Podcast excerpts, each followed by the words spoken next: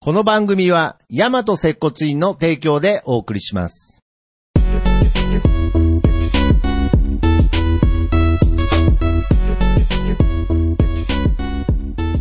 大和接骨院プレゼンツ、接骨院の本棚。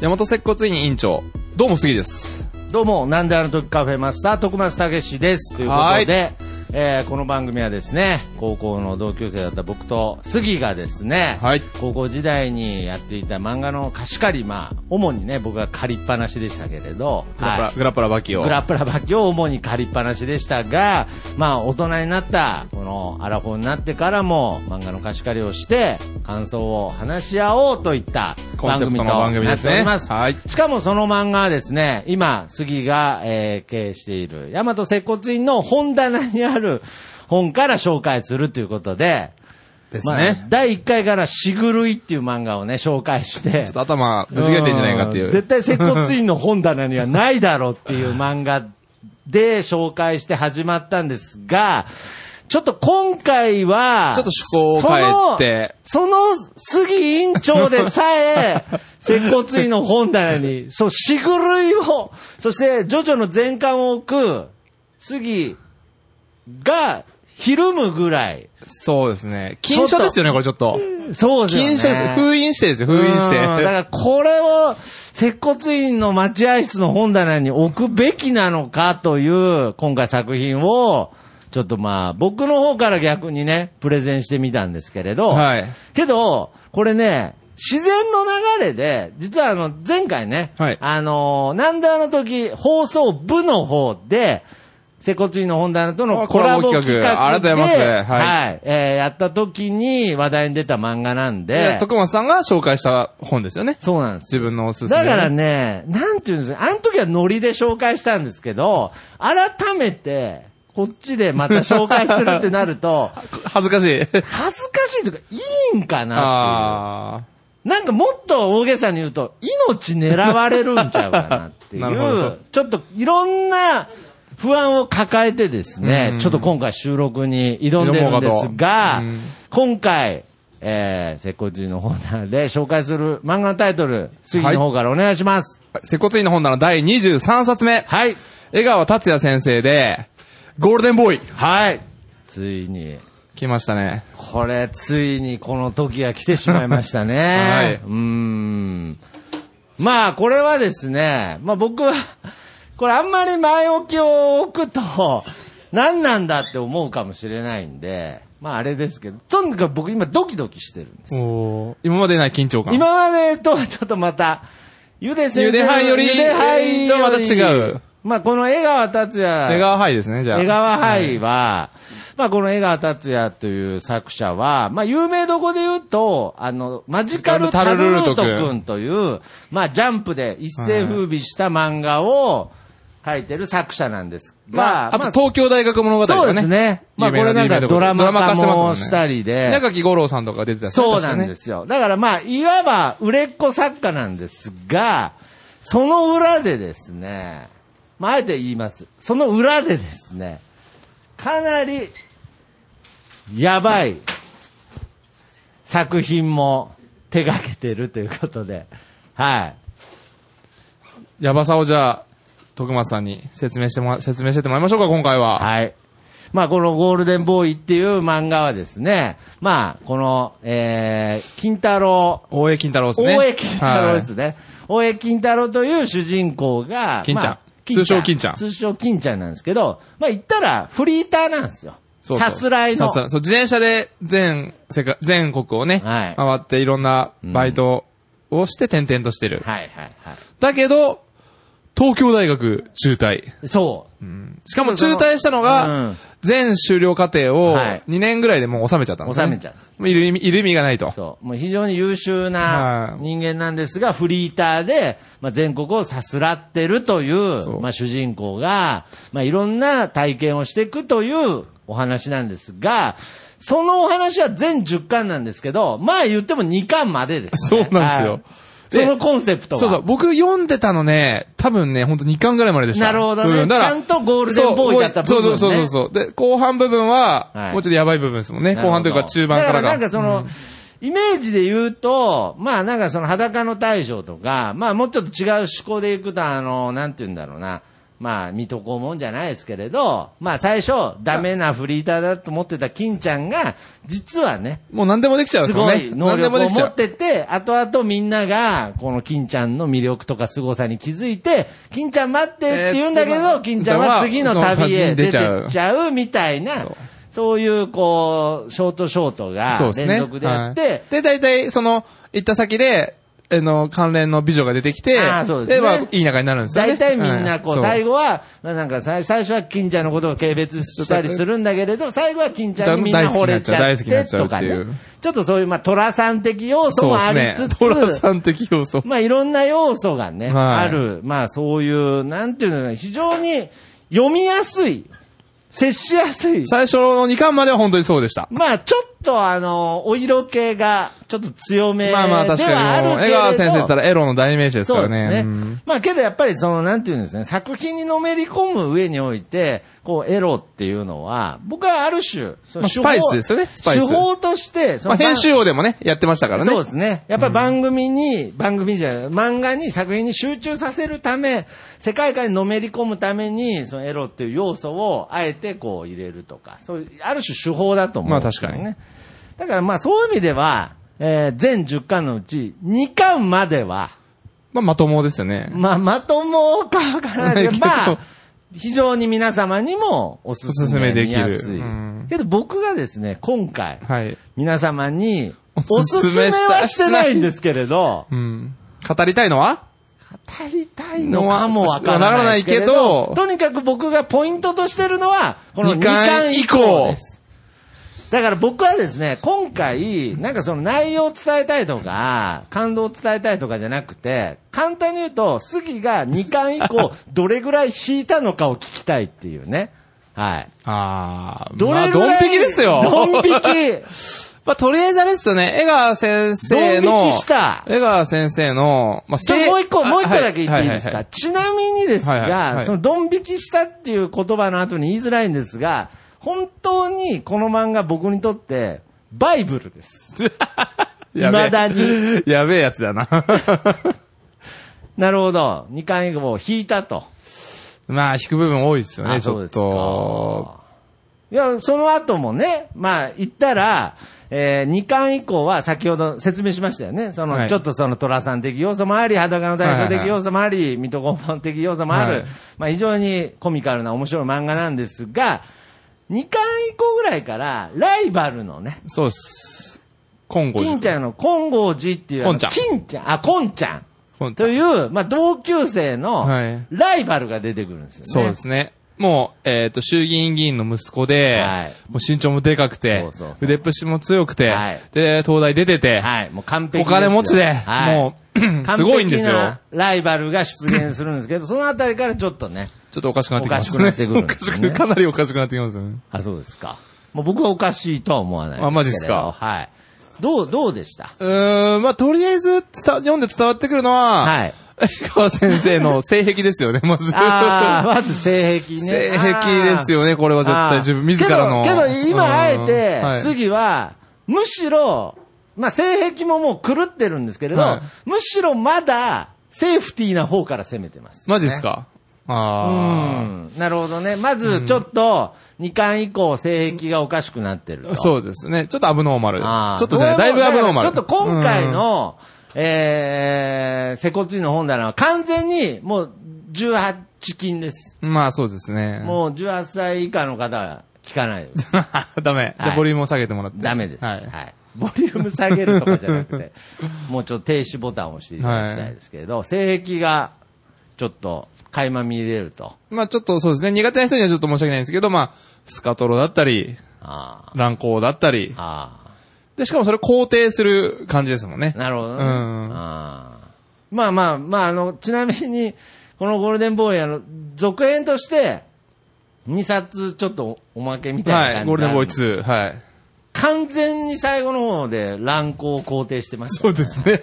あの、乱行復活みたいな話してましたうねん。やってましたね。やってましたねあの、あ、俺が覚えてるね。はいそうこんちゃんがね。いや、だから、あの、結局、僕が言いたいのは、その、エロとか、んそういう部分は、結局なんだろうな、その、作品に、こう、のめり込ませるための、僕は一個の仕掛けでしかないと思ってるので。いや、だけど、やっぱり江川先生の価値観がそこに盛り込まれてると俺思うんですけど。あ、そうですうか。ん。なるほど。まあその、けどまあ僕は、まあ、その、もちろんエッセンスとしてはそうなんですけれうんうんうど、僕はあえて言わせてもらうと、もう若干もう僕も、テンション上がってきてテんね。ンション、いや、上がってない、上がって上ないが。ってない、まだ。若干やばい感じに、はいあのー受け取ってる方もいるかもしれないですけど、僕はまあ、なんていうんですかね、えー、まあ、オプションというか、なんていオうんでプすシかョね。ンって言い方 が。ョンオプションっていうか、なんていうんですかね、仕掛けというか、はいはいはいなんかその程度だと思います。あ罠。罠程度だとなる思ほってどます。蒔絵で すね。蒔絵です。実際、そこは。本質は違うと本質は、いやそこはカモフラージュで、でちょっともっと違うところを伝えようとしてんじゃないかなと僕は思ってるんですけどね。うん。まあ、とにかくちょっとこの作品は2巻以降、性癖が歪んでるってことですね。そうですね。ああとそうですかは、まあ洗脳ですよね。 いやいやい や。思想、思想侵略じゃないけど、はい。価値観うんの洗脳じゃないけど。ああ、んそうです。か。まあ、江川先生の価値観。なんか、ちょっと、杉が何言ってるか、えわかん、なんか、えそんなことあるかな 何何その芝居いやいや、すいま せん。すでに洗脳されてる感じをね。なるほど。ちょっと今出してみましたけどは、うーん、そうなんですよ。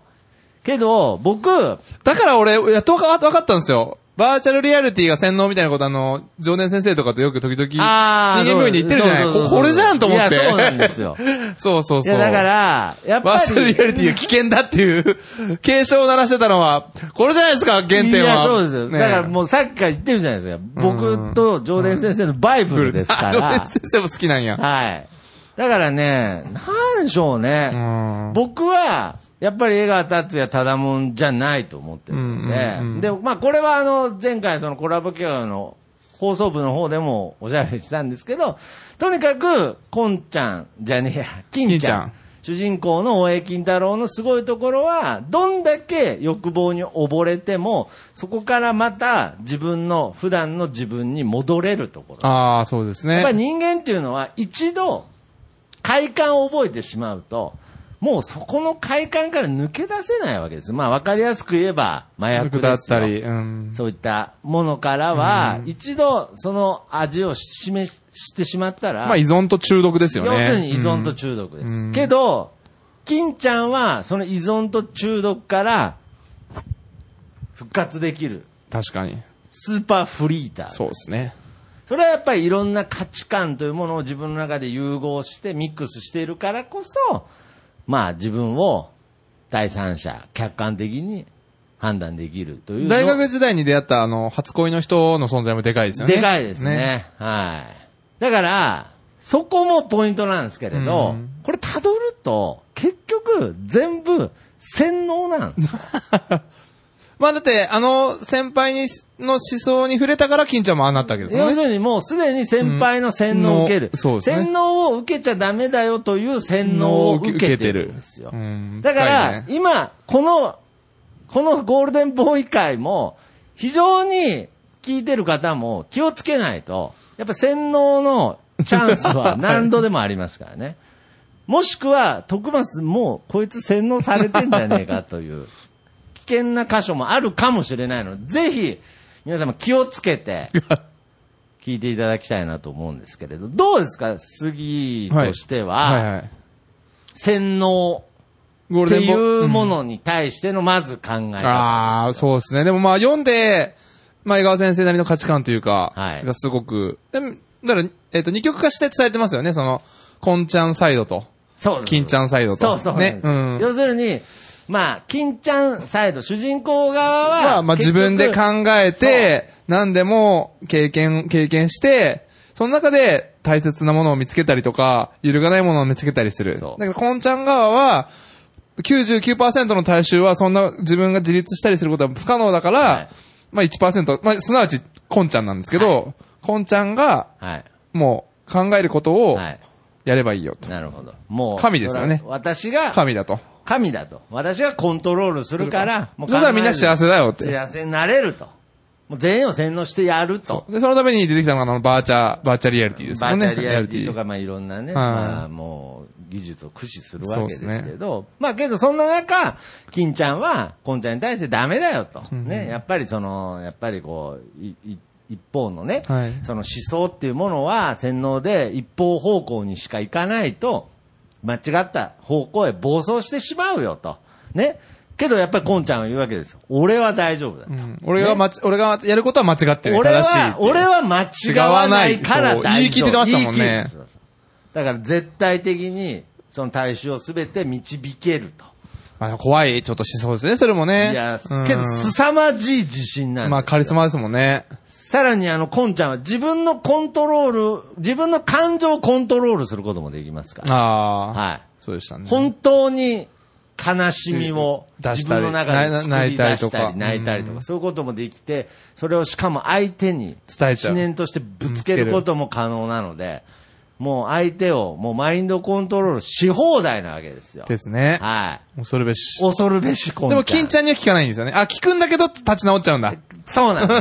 聞くんだけど、一瞬聞くんだけど、立ち直っちゃう本と当いうのか金ちゃんは戻っ失わない。戻ってきちゃうんで、金ちゃんは大丈夫なんですけど、まあ普通の、まあ大 衆、いわゆるここで言ってる大衆は、やはりそのコンちゃんという、その大きな力に。絶対的存在に絶対的存在にひれ伏しちゃうんですよねやっぱひれ伏すし、飲み込まれるし、吸収されることで、喜びを感じちゃうまあ喜びを覚える。はだから僕はここら辺の表現も、まあ、例えばですけど、まあ、今年、去年ですかあの、ついに完結をした、は新いエヴァンゲリオン、い。はいはいはいはい。劇場版、はい。人類保管計画っていうのがテーあーマになってまして、ね、なるほもどなるほどうそうですねやはり人類は、まあ、各々の意思では生きていけないと。はい。もう、思考停止じゃないですけども、一つになるしかないんだと。そうですね。一個になるしかないんだと。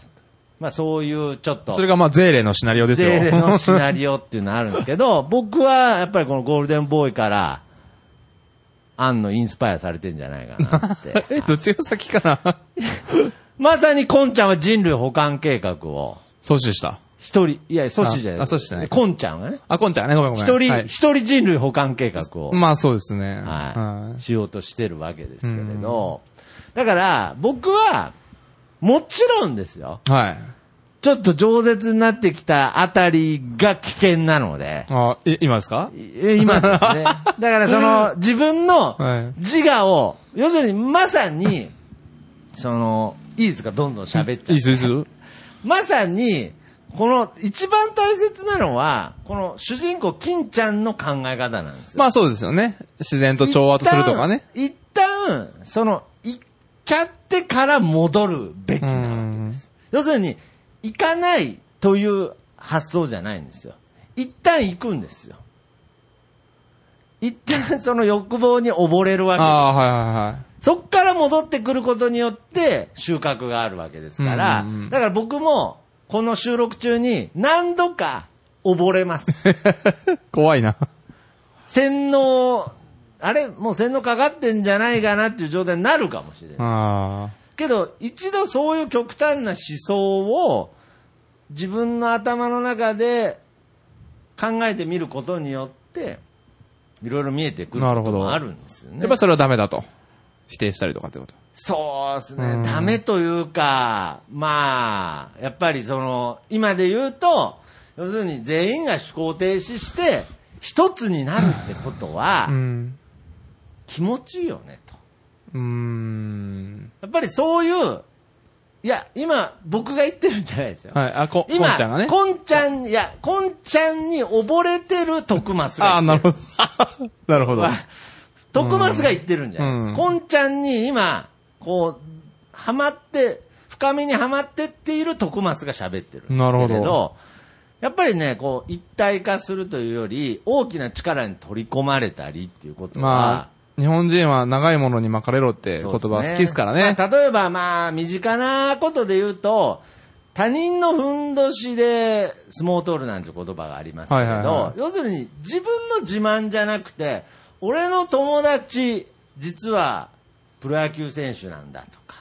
いますね。いやちょっとそういう僕、こと僕、あの、高校の同級生の、あの、はいえ、え、え、しってやつをちょっと いやいやいや思い出したんですけ ど。い EC 君ね。そう、イシク、イシク思い出しました。あの子は典型的に他人のふんどしでなるほど。相撲を取るタイプの人間じゃないででもすそか。れは、やいはり、その人と、自慢の、自分の、自慢の対象と、ある種同化することによって、俺もすごいんだぜ。俺もすごいんだぜって錯錯覚覚をを。。錯覚を起こすことが可なる能ほどだ。これが、要するに、こんちゃんの、まあ、一つの力に取り込まれるという、俺は、金剛寺様の一部なんだぜ。あそれは、確かに今、杉は嫌な顔をしましたけれど、実はこれは、とんでもない快感なんです。ーあー。この、大きい力に取り込まれるということ。まあまあ、ちょっと例えば違うかもしれないですけど、例えば、ブランドものとかもそうですよね。はいまあ、原価的にはね、多分、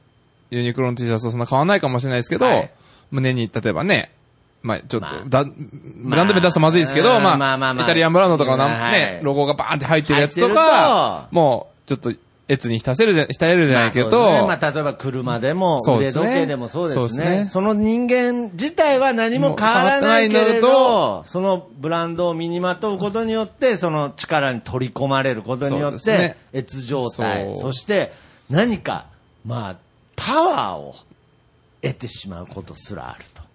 おーで、あの、取り込まれてる特番が言ってます。ちゃんと戻りますから。戻るこの後戻る戻るはいはい。だからそういう部分は、僕にもちゃんとあるし、んもっと言ってしまえば杉にだって、まあそうですね、確かに。必ず確かにそういう部分は、うんいや、ブランドものに興味ないっていう人でも、どこかでそういうものに力に取り込まれる。まあ、ブランド物じゃなかったら、例えば違うもんですよね。そう例えですねば、まあ、習い事やってる、スクうんールの先生が有名とか。そうですね。まあ、ねいろんなパターンであると思いますけど、んあのーこの、あのー要するに、すみません、話が、どっちらかっちゃってるはいかはもいしれないいでや全す然け大丈夫れでど、すは主人公の金ちゃんが影響を最初に受ける年上の恋人がいるんですね。はい陽はい子さんといよう。うこさん。あ、はいそうだそうだ、ようこさん。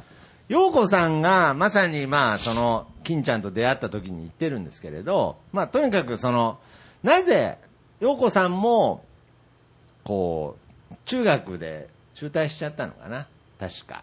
あれ、そうでしたっけああもうとにかく義務教育から抜け出しちゃったぐらい。あーなるほどはいなるほどで、けど、でせ世界を回ってるんですもんねそうで、けど、金ちゃんは、まあ、勉強大好きで、褒められるのが大好きで、まあ、東大に入ったぐらいですから、はいはい勉強勉強でやってきて、まあ、その、なんていうんですかね、教育、要するにいい成績を取ることによって褒められるということに快感を感じて生きてきた。そうですね。 そんな金ちゃんが、その陽子さんと出会って、いろいろ人生観が変わっていくんですけれど、そこでも陽子さんが言ってたように、学校という、その、縛り、洗脳の場所から人間は抜け出しても、また次、別のグループに結局属することが多い。ああ、なるほまあ、ど。例えば、ば不良になったとしても、あ、言ってましたね。結局それはヤンキーというカテゴリー、うん。価値観の中に染まったり、まあその後俺は自由を求めてロックシンガーになるって言ったとしても、それはロック、ロックというどうすりゃいいんすか、じゃあ。何かしら人どうすりゃいい間のはカテゴリーに属属しさないとダメだと。属したがるうん生き物だから、うん。陽子さん、私は、あの、何、とにかく何にも、何にもこだわりを持たないような、ナチュラルな感じで生きてるんだっていうところで、まあ、そんな自然にナチュラルに生きる陽子さんに、金ちゃんはどんどん惹かれてったりするそうですシねーンもあるんですけれど、だからね、この、洗脳っていうものに対して、僕はある種、肯定的っていう意味じゃなくて、はいは洗脳というものの力を、一旦認めてるんですよね。い。おー要するに。だから別に僕は今、洗脳という大きな力に飲み込まれることを肯定してるんじゃなくて、やっぱり敵ながらあっぱれと。やっぱりもう洗脳の連続ですよ。まあ、そうかもしれないですね、世の中現実社会は。うん。いやだってまあ、もっと厳しいこと言ってしまえばですよ。僕は、僕と今、杉でこうやって喋ってる言葉だって、はい日本語という洗脳ですから。いやいや、言ってしまえばそういうことなわけですおおよ。おおお本当のオリジナリティっていうのはやっぱり存在してない中で生きてますから、少なからず完全に俺は洗脳されてないっていう言い分はですね、通らないと。通らないと。まあ、そうですね。ある種こう洗脳されて生きてるっていう部分を認めた上で、はて、人間はどうしていけばいいかっていうことで、明確にこの主人公、金ちゃんと、ライバルであるコンちゃんの思想は、完全に相対してるわけ。そうですね。コンちゃんは先ほど言ったように、一つになればいいと。もう俺の言うことを聞けばいいと。はい。じゃあ、ここでポイントですよ。はい。金ちゃんは、そのコンちゃんの対策に対して、どう対抗するかなんですよ。けどね、いつもコンちゃんはね、わかんないっすき金ちゃんねとかあ金ちゃん金ちゃんうねん。金ちゃん、わかんないっ す。特に何もしてないっす。とかへこへこって感じですよねへこへこって感じなんですけど、一番の金ちゃんの信念にあるのは、勉強なんですよ。そうですね。勉強、学ぶ勉強、勉勉強、勉強強、勉強ですからね。口癖が勉強、勉勉強、強勉強、勉強勉強なんですよ。でもそれも勉強教に洗脳されてるってことになるいじゃないや、そうですうね。ん。ようこさんに洗脳されてる。陽子さんに洗脳されてるっていうのがあるんですけれど、やっぱりこの、僕は、ほぼ、こんちゃんに洗脳されかけてます。金ちゃんじゃなくてえー、こんちゃんです。こんちゃん、金剛寺君のやっぱりね、、うん僕はあのーこれもちょっと危険な話になる。 どあ、金ちゃん寄りじゃないんだ。こんちゃん寄りなんだ。じゃよりとかじゃ ないんですはい。すいませんこれ、は、もう、要するに、金ちゃんは具体案を出してないわけですよあー、なるほど。で、僕、こういう話の時に一番例として出すのがですね、デスノート。はい。少年ジャンプで連載してはる、いまあ映画化もしてる有、はい超有名な、まあその、わかりますよ。悪魔の死神ですね。死神のノートに名前を書くとその人が死んでしまうと。死んでしまうという、まあ、ノートをめぐったお話なんですけれど、もうね、その漫画の、まあ、ちょっと違う漫画の話出てきちゃいましたけれど、はいはいはその漫画の八神ライト君っていう高校生、はいはいとんでもない悪なんですよ。ですね。そうなんです。で、それに対して、L という、はいはいはい。まあ多分世代的には同世代なんでしょうね、多分そうです設定ね。一緒にが一緒にテニスもやってたりしましましたもんうね。設定細かくは知らないですけれど、まあ大体同世代の天才世界一の探偵ですね。探偵はい L っていうのの、こう、戦い。対決ですね頭脳バトルですよね頭脳バトルっていう漫画なんですけれど、ちなみにその漫画の中で、すいませんなんかいや、いいですちよ、ょっ全と然。今日喋りが止まらは、ない。徳松3回です。あそうですはいその漫画の中で、その、八神ライトという主人公は、 はその人を殺せるノートを使ってですねい。、はい。ひたすら学校の合間を縫ってですね、世界中の犯罪者の名前を書くんです。あー、やってましたね。そして、世界中の犯罪者が、し原因不明の心臓麻痺でどんどん死んでいくわけです。はいはいはい。そうすると人間はこう思うんですよ。悪いことをすると、天罰が下ある。る。そして、いずれ、話がちょっと飛びますけれど、人間は神の存在を怖がり、悪いことをしたら、まあ、その漫画の中でキラって呼ばれるようになるんですけど、それは実際、高校生がずっと名前を書いてるだけなんですけど、はいはキラ様に殺されてしまう。罰が当たるっていう恐怖から、人類が犯罪を犯さなくなるんですめちゃくちゃ治安良くなるんですよね。はい、うんで、このことによって、世界中から戦争というものすらほぼなくなる。うん犯罪はもちろん、戦争という、要するに人を殺めるとか、うん悪いことをしよう。まあそれは政治家もそうかもしれないですけれど、悪いことをしようとすると、キラ様から罰を受けてしまうっていう恐怖から、そうやって戦争がなくなるんですよね。すごいですね。だからこれあは、る意味、まあ、ファンタジーの話ではあるんですけれど、明確に、世界平和のためっていにうの、は、結果を出してるうん。はいで、そこで、 熱いな、今日、徳ちそこではいはい一言、ライバルの L は言うんですよ。お前は、世界を救った救世救世主、はい神様気取りだが、一言言っとくと。お前はただの大量殺人犯だ。うん。もう正義を語るわけですよ。あ確かに、エルのスタンスもかっこいいんですけれど、あ。はいはこれね、さっきのコンちゃんとキンちゃんと一緒でい。、はい。具体案がないんですよ。エルは世界平和に、に世界をす平和にするための代案を出してないと。ダイヤを、やっぱり、よ、なんちゅうんですかね、ん野党に。え、えもう野党は、 イチャモンはつけるけど、 代案は出さな具いと。体案は出さないうんなるほど。だからこれやっぱり金ちゃんも、 こんちゃんダメだよと、そんあーな人間を洗脳するなんて言ってっちゃ。じゃあ、お前はどうするんだって言ったら、わかんないっす。へこへこっつっへてこへこってなっちゃうんですよね。 うん。けど、ある種僕は、代案を、うん。金ちゃんは出していると思って、はい。それが、勉強勉強と。みんな勉強した方がいいと。とにかく、学ぶと。常に。失敗することも勉強ですもんね。すべて、金この今、金ちゃん金の中でちゃんが言ってる勉強っていうのは、受験勉強の勉強ではなくではて、人生の勉強ですねお、。ハマった。 はい。シンクロしてま すね。これが、金ちゃんが出してるこの漫画の中でいう、唯一の具体案うなんです、ん。まあ、主題でもありますよね。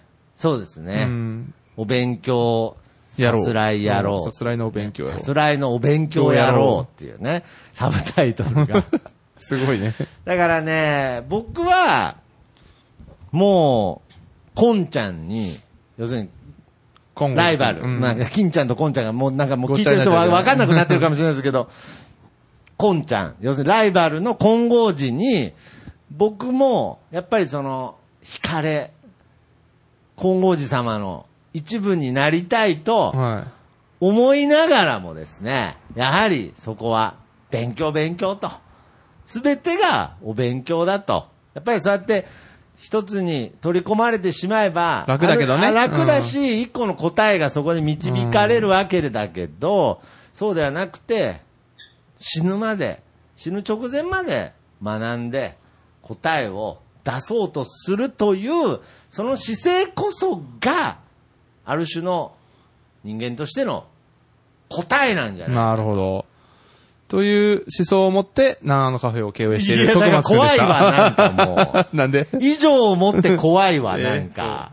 いや、だからね、で、これが何が怖いって、はいはこれもう完全にネタバレになりますけど、これ全10巻なんですよね。はいはいはいで、もうこれ、まあ前回のスクラップ三大優バリの、いや、まあ、ある意味同レベルだと僕は思ってますけれど、打ち切りっぷりがすごいわけでい。すよ。そうですね。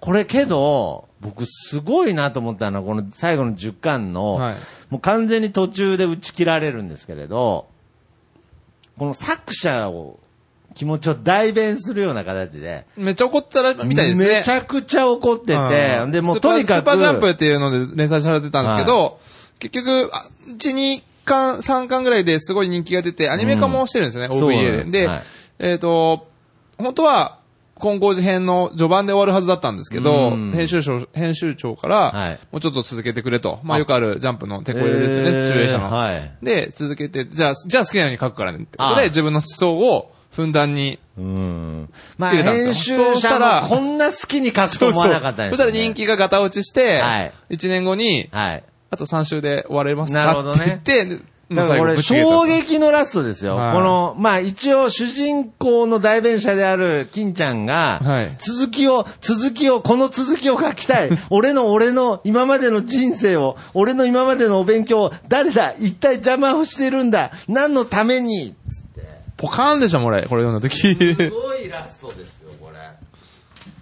古いシステムを維持するため、そのシステムの中でしか生きれない人々の安心のため、知りたいことは隠される。こうして人々は見せかけのお勉強だけをして強がり、本当のお勉強は禁止。結局古いシステムはくすって、えー崩壊。誰かがおお勉強の新しいシステムを構築するまで混乱は続く。でもう最後までなんかも う、 とにかく続きを心の叫びですね、もう。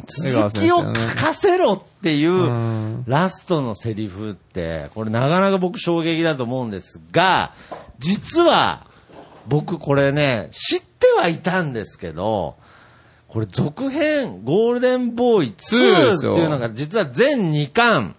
しかも結構伏線回収してますもんね、あの、ワンで出てきた登場人物たちが、はいロックバンドの女の子とか、はい美容全員ね美容院とかね、出てくるんですよね。だからね、僕アイドルとはかね、うんこれあのーちょっと、すいません、熱があるんで、はいはい細かい話になっちゃうんですけど、このゴールデンボーイ2が出た時に、めっちゃ嬉しかったんじゃないめちゃくちゃ嬉しかったんです よ。だからまあ、その時なんとからジャンプで、はい多分やってたと思って、ビジネスジャンプですね。で、僕、第1話をはい。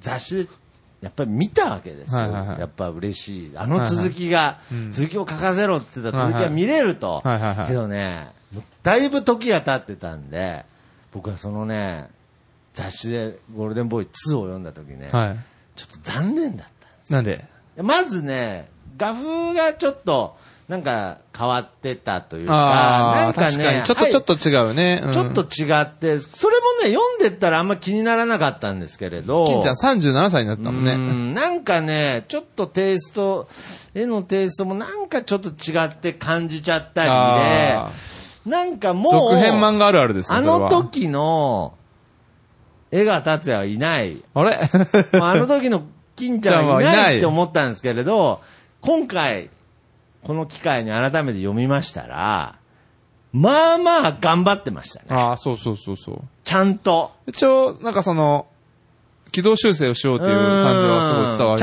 ゃんと、あの、10巻の時のような、やっぱり、同じペースで、2話、2話の後からは、 かなりハイペースで飛ばした内容になってますね。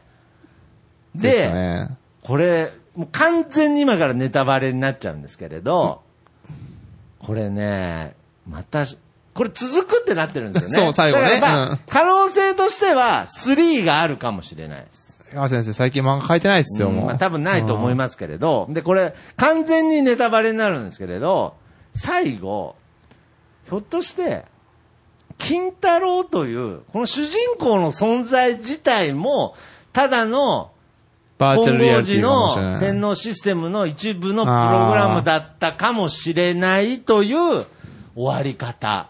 うんまさに、金剛寺の完璧さを肯定するような終わり方で終わる本んです郷寺の世界ができてるかもしれないっていう、もう、そう感じですもんね。もう、要するに、金ちゃんのその勉強勉強という悪なき、その勉強する姿勢すらも、実は、その洗脳システムの中の一部のプログラムなんじゃないかという、なんか読んでてね、結構マトリックス、そうですね。とかを、あの、連想させましたね。うんだから、人間は、そうそうそうそうあの、まあ、機械に繋がれて、眠りながらそうな、んいい、バーチャルリアリティの夢を見るのか、それとも、そこ、それを断ち切って、現実で、あロボット、ロボットに襲われながら、うんもうこそこそと。そうですね。まずいもの食いながら生きるのかみたいなねだからこれはある種の最後に絶望感を与えるというか、唯一の希望であった、金ちゃんの勉強勉強という考え方すら、ちょっと最後に、こう、否定するバッサリバッサリ。あー可能性を削るような形で、今回、この2が終わってるのは、まあ、そう来たかと。うん。江川先生の現実に対する絶望を表してるかもし絶れない望を表してるかもしれないですね。だから僕はそういう意味で言うと、あの、ネタバレになるんで、あんま詳しくは言えないですけ どい、や、もう十分言ってるよ。いやいや、あの、違う作品の、あエ違ヴう作品のはいはいァンゲリオン、最近終わったあーはエいはいはいヴァンゲリオンは、僕はあの、希望で終わってると思確かにそうですね。うん、最高でしたね、あのラストは。はい。けど、このゴールデンボーイは、絶望で終わってるな、とい確かに本当う、ですね印象を、私は得て、で、このあの、実は、全部が妄想であるっていう終わり方は、あの、東京大学物語でもやってるもんねでもやってて、うんあれはすご、すごいっていうかちょっと、ね何だったんだね、あれ夢は落。ち、夢落ちどこじゃな、どこじゃないいひどいラストでしたけど、 ひどいって言っちゃった。はい。けど、まあ、そこに、まあ、江川達也先生の、まあ、現実に対する、それね、それをね、絶望と取るのか、現時点での結果っていうニュアンスで伝えてるのかっていうのはありますね。あーまあ、続くってなってるしね。要するに、変に、何の根拠もない希望を、作品の中で描くぐらいだったら、はい、この世は絶望してますよ、と。まあ絶望というかその、こんちゃんの理想の形うんが、もう、具現化した世界ですよね、結本局結当局僕らは檻の中で生きてますよねっていうことは、あーなるほど一旦深いな一旦認めましょうと。うんで、その後、じゃあ僕らって何してきゃいいんだろうねっていう、ある種、その絶望を描くことによって、ひょっとしたら江川さんなりの希望というよりは、その次の体制を準備する。まあみんなもっと考えろと。みんなよ考えろと。だから勉強しろともっと無駄に、お前らに希望は与耐ええなないいと。と。っ ていう、僕は江川達也先生からは前向きな姿勢を実は、あ、汲み取ってる。僕は勝手に。なるほど。おそらく。うん江川は、あ江川は諦めてないと。まあ、はいその話の続きあれじゃないですか。やっぱ109っていうね。あ、なるほそどう。ち。ょっと僕109ね、あの、買ったんだけど僕まだ読んでないんですよ。あ、そうだ。なんですか。あれ、ヤングジャンプでね、はい連載してた、全4巻のけ。どね、これタイムライン的に言うとですね、はいゴールデンボーイ2のが後なんです。あ、そうなんすかそうなんです。えー、そうなんだ。そうなんです。ええ、知らなかった、それはあ、。知らなかったですこか。れ、わじゃあ割と最近の作品なんだね。割とね、まあそれでも2000年ぐらいですかね。109はね、その間に値するんですよね。あ、2011年。ちょうど10年前。割と新しいですね、でもね。だから、まあその間に、まあその、何でしたっけ、ゼットマンでしたっけゼットマンじゃない。ゼットマンは桂正和あ先あ生の、ラストマン。あ、ラストマンラストマン大好き。あ、そうなんですか。今度ラストマン回も作りたい。はい。まあいろいろまた、あれ、デッドマンヤマガデッドマンとかねデッドマンとか、ヤンマガっすかねヤンマガとか、ビジネスジャンプとかです結構ね。そういいう、まあ、似た毛色の、その、まあ、人類という。そうそう。だから、江川先生の中で極論的に、その、一つの思想で埋め尽くせば、はい世界は平和になるんじゃないのっていうのは、んその、まあまあまあ一つの考えとして持ってるのかもしれないですね。うんだからまあ、僕はそういうシリーズで言うと、このゴールデンボーイ2っていうのは、さい、今んとこ最後に値するああ、なるほど。作品だと、江川洗脳思想シリーズの。うん。しかもそれが今、ちょっと見て思いますね。2011年の話です、そね。うですねだからその後の9年、僕は、江川達也先生が、もうあえて言います。はい。江川達也が、 はい。はい。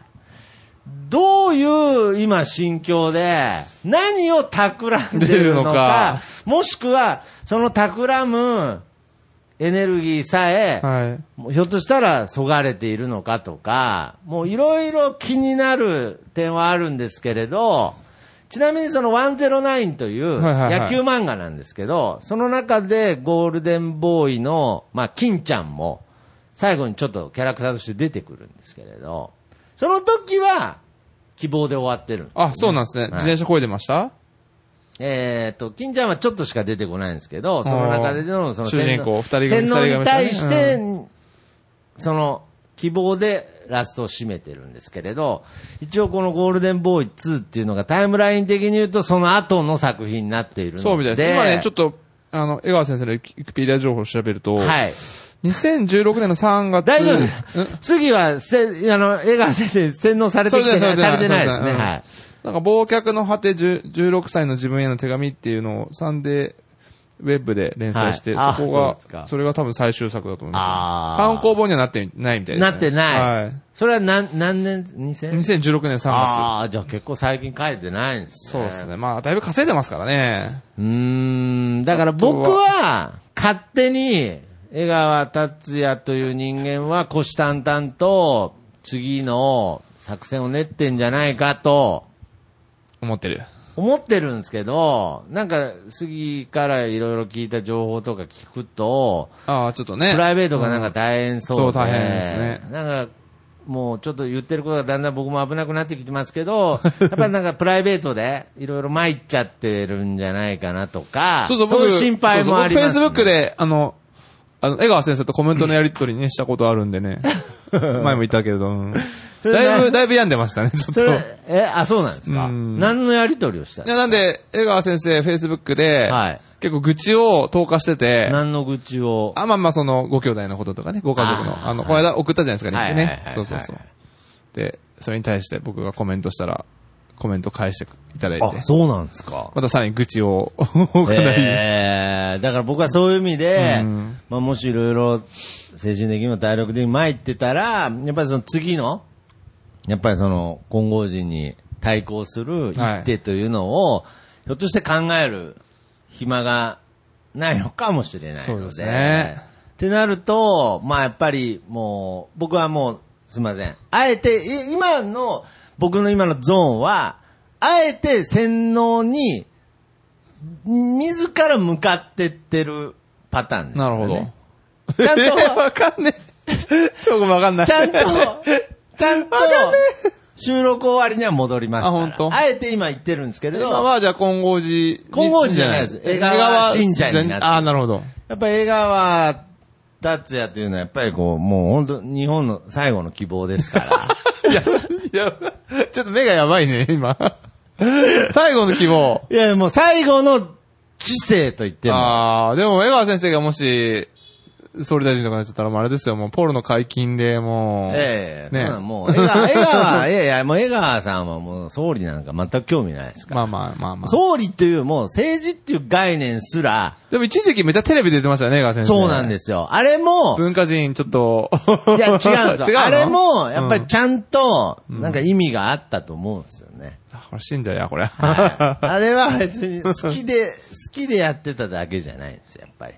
ちゃんとあの時は知名度とかが 欲し例えかばっ、江た。知名度が川、欲江しか川ったん先で生すよ。、畜作出ご出身らしいでそうなすんねで。すよね。それも、うん。畜作ご出身じゃないです か。そう徳松さんも。僕も畜作生まれなので、まあ、そのうちなんか誰かさんじゃないですけど、なんか俺は江川達也の生まれ変わりだとか言って言い出 す。その時は僕のことぶん殴ってください。わかりましはた。い目を覚まさせます。ということで、一回、じゃあここで目を覚まさせていただきます。はい。はいはい。戻ってきた戻ってきました。あれ、やった方がいいあの、バキ、バキで、あの、ってやつ。 あの、ドリここアはン、ドリアンバのキ、のドリアンの催眠術をここ解くはやバキのつ。世界観じゃないですから。あ違う違いますから。だから、あのやっぱり金ちゃんとして徳は。松氏の、せそうあの、現実を解こうっつって、パンつって。その、金ちゃんは、ただ、理論的に、その、快楽、洗脳、その、越から戻ってきますから。確かに。だから一回あのーなんだろう、えーあのーすごく、要するに、横柄な、要するに、同居してる女性あーはいはいはが、い何でも言うことを聞いてく状態人間の堕落の実験ね環境に実験っていう中でうん行って、どんどん金ちゃん堕落していくんですよ。はいはいもう女の人を物のように扱うような人間に、もうとにかく落ちて落ちてなっちゃうんですよ。ほんで、その後、実は、その、自分の落ちていく過程を自分自で分でレポートしてたレってポいうートして研究して、最終的に学会に発表するんですけれど、その後、ちゃんと洗脳から解けちゃったんですけど、まだその時の快楽が忘れられなくて、ちょっと一瞬だけ、あの、自転車で次の場所行くときに、どけどけって。あ言ってましたね金太郎様のお通りだー おっつって、ああ、まだ洗脳もがうちょっと解けてない解けてないなーっていうシーンがあったんですけどあ、ー懐かしい。ちょっとだから僕今その状態あーなはるちょっとあるかもしれないですけど、まあそこはあのー催眠術じゃないので、ちゃんと自分の中パンパンパンってやった方がいでい理論立てて、はいちゃんと元に戻っていきたいなと思うんですけれど。なるほどだからね、この、なんていうのゴールデンボーイっていう漫画は、その、洗脳っていうものに対して、肯定的なんではなくて、やっぱり一応、洗脳されてるという件に関しては、一旦認めようぜという作品だと思ってああー、ますなるほど。そうまとめましたか。はいなるほど。要するに別に洗脳というものを肯定してるわけじゃないんです。なるほど。洗脳さあれもちろん、もちろんそうです。もちろんそ洗うです。脳されはいてるということを一旦認めた上で、まあ気づけよって気づいた方がいいよってそう気づいた上で、じゃあどうするかどうするかっていう一手について、完全に丸投げした状態の作品だと僕は思っています。素晴らしい。はい。まなんとめでた、今この瞬間僕は、洗脳というものから解けたというより、洗脳されている自分を認めた瞬間ですね。なるほど。だからプラスアルファやっぱりその VR とかバーチャルリアリティっていうのは、確かに洗脳道具としては、めちゃくちゃ危ないですよめね。ちゃくちゃ危ないので、だから僕は警戒しつつ、もう飲み込まれたくてしょうがないわけです。 体験したかんとね、一応ね。体験行くとこしたまで上行っでちゃって戻ってくれるかどうか。戻ってこれるかん。だから、けどこれ人間ね、やっぱり金ちゃんじゃないんでみんな、戻ってこれるとは限らま、戻ってこれない限りません人間の方が多いですからね戻ってこれない人間の方が、それはあの、人間というものは非常に欲深い生物なので、戻ってくれるとは限らないので、皆さん、欲望に溺れるのはほどほどにということ で。まとめたね。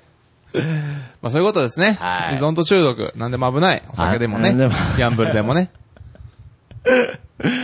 いやー、どうです危なかったか。危なかったい や、危なくはないですけれどあそっ、かけどやっぱり、これが、ある程度、ハイになりすぎると、危ないんだなっていう感覚の手前までは、一応このゴールデンボーイっていう作品の話をすると、一応いけるはいけますね。本当で すか。また、ゆでたまご先生とは別の、 ちょっと別の、灰を はい、江川ハイが、味わえると。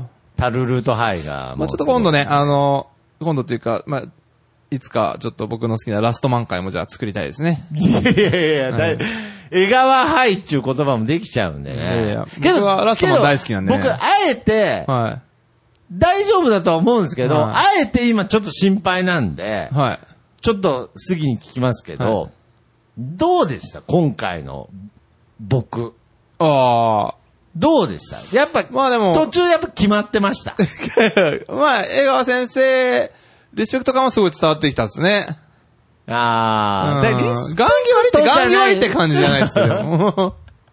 リスペクトともまた違うんですよね。いやいや、だいや、こいつの言ってることは確かになっていうことですよね。だから尊敬というか、あ言っちゃった。まあもっともだなってみたいなもっともだなっていう、なんか尊敬っていうか、あ本当のこと言うんだ、みたいな。わ、本当のこと言うんだって言うと、ちょっとまたあれだな。ー知ってんだ、この怖人。いな。 あ、でもなんか、じゃあ、あれだね。